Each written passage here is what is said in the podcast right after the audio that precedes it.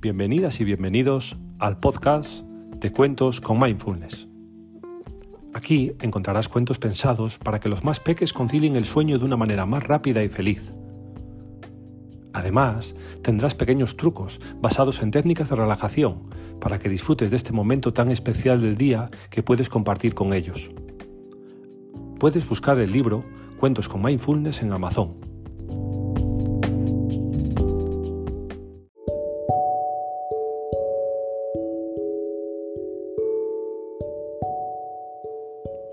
la delfina Osvalda.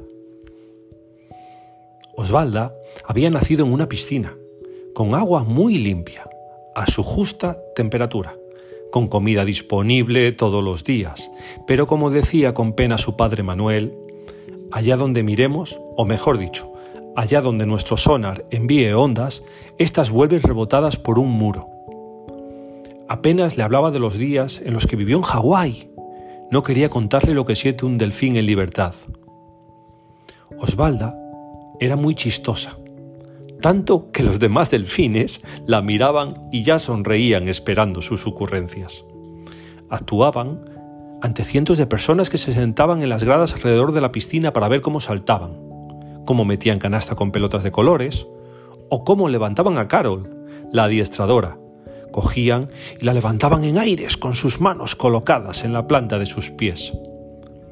En una ocasión, Osvalda remató la pelota con la cola desde una distancia enorme y la metió en la canasta contraria a la que todo el mundo esperaba que encestara. No fue un triple, fue un cuádruple, como ella dijo después. Merezco jugar algún día en la NBA, que es el campeonato de baloncesto más famoso del mundo. Otra vez llegó a salir del agua y saludar a una niña que estaba con los ojos muy abiertos mirándola. Aprovechó para comerle un poquito de helado que tenía en la mano. Eso sí, le dijo en idioma delfín. Gracias, me gusta el sabor de fresa, pero el próximo día que vengas a vernos, pide uno de vainilla. Es mi preferido. Los demás delfines, al escucharla, se morían de risa. Eso a Osvalda le animaba aún más y hacía más felices todavía a sus amigos. Esa misma tarde, mientras todos se divertían en el público, la niña a la que Osvaldo había zampado el helado se había quedado petrificada. Su nombre era Valeria. Tenía cara de me las sé todas y su pelo era liso y brillante.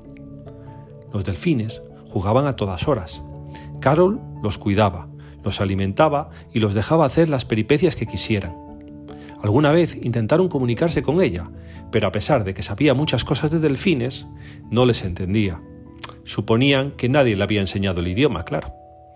Valeria, la niña, debía volver al acuario y comprar un helado de vainilla.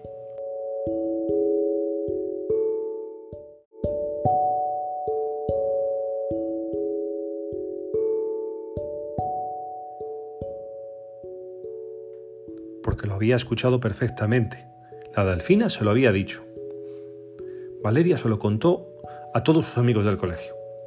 La delfina del acuario subió y después de comerse un poco de mi helado de fresa, dijo que le gustaba más el de vainilla. Y le decían los amigos, Val, estás todos los días inventándote cosas, como cuando dijiste que el perro de tu tía te saludaba todos los días, diciendo, Hello, darling, dijo una de sus amigas.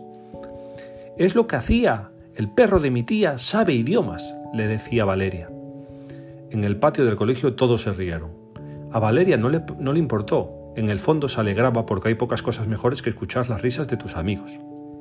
Convenció a sus padres y allí estaban de nuevo, con el famoso helado de vainilla en la mano. Osvalda la vio al comenzar su número de baloncesto mágico. También supo que aquel helado era de su sabor preferido.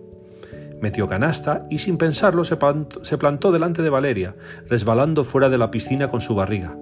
La niña le acercó el cucurucho y la delfina se lo comió, disfrutando la bola de helado enterita, comiéndola así despacito, despacito, despacito, despacito.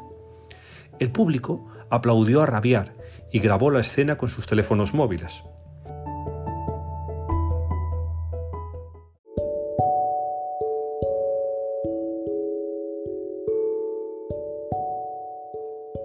Gracias por el helado, chiquitina, le dijo Osvalda. Me ha encantado entenderte, le respondió Valeria. ¿Quieres ayudarme? Claro. ¿Quieres otro helado? Bueno, pero además me gustaría salir de esta piscina. Se lo diré a mi padre, que todo lo puede, le respondió Valeria. Todos en el público, incluidos sus padres, estaban alucinados al ver a la niña hablar y al delfín corresponderle con sus pequeños chasquidos. Valeria, esa misma noche, justo a la hora de dormir, le contó la conversación completa a su padre, que era marinero. Cuando se lo repitió por tercera vez, Rubén, su padre, supo que su hija no se lo estaba inventando.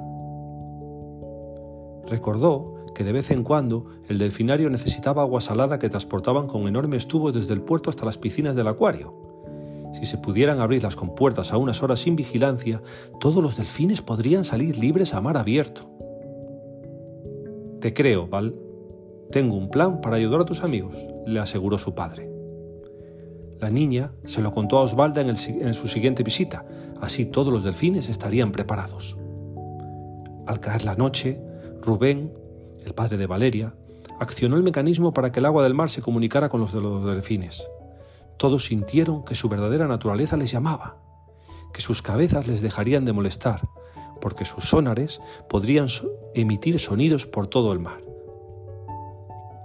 Osvalda vio como su padre guiaba al grupo recordando sus tiempos en el Océano Pacífico, sonriendo de emoción. Saltó tres veces todo lo alto que pudo para que Valeria pudiera ver desde el puerto, dando unas gracias infinitas por haber entendido el lenguaje de la naturaleza. A Valeria le daba pena no volver a ver a Osvalda, aunque pensó con esa sonrisa que se les pone a vosotros los niños cuando se le ocurren cosas divertidas. Alguna vez la veré jugar en la NBA en la televisión. La delfina, Osvalda, tuvo una de sus ocurrencias divertidas y dijo en alto a su padre, Manolín, Manolín, eso es lo que sientes en el hocico, se llama libertad. Y ahora es hora de dormir, pensando en la sonrisa de Valeria y en la sonrisa de la delfina Osvalda. Hasta mañana, dulces sueños.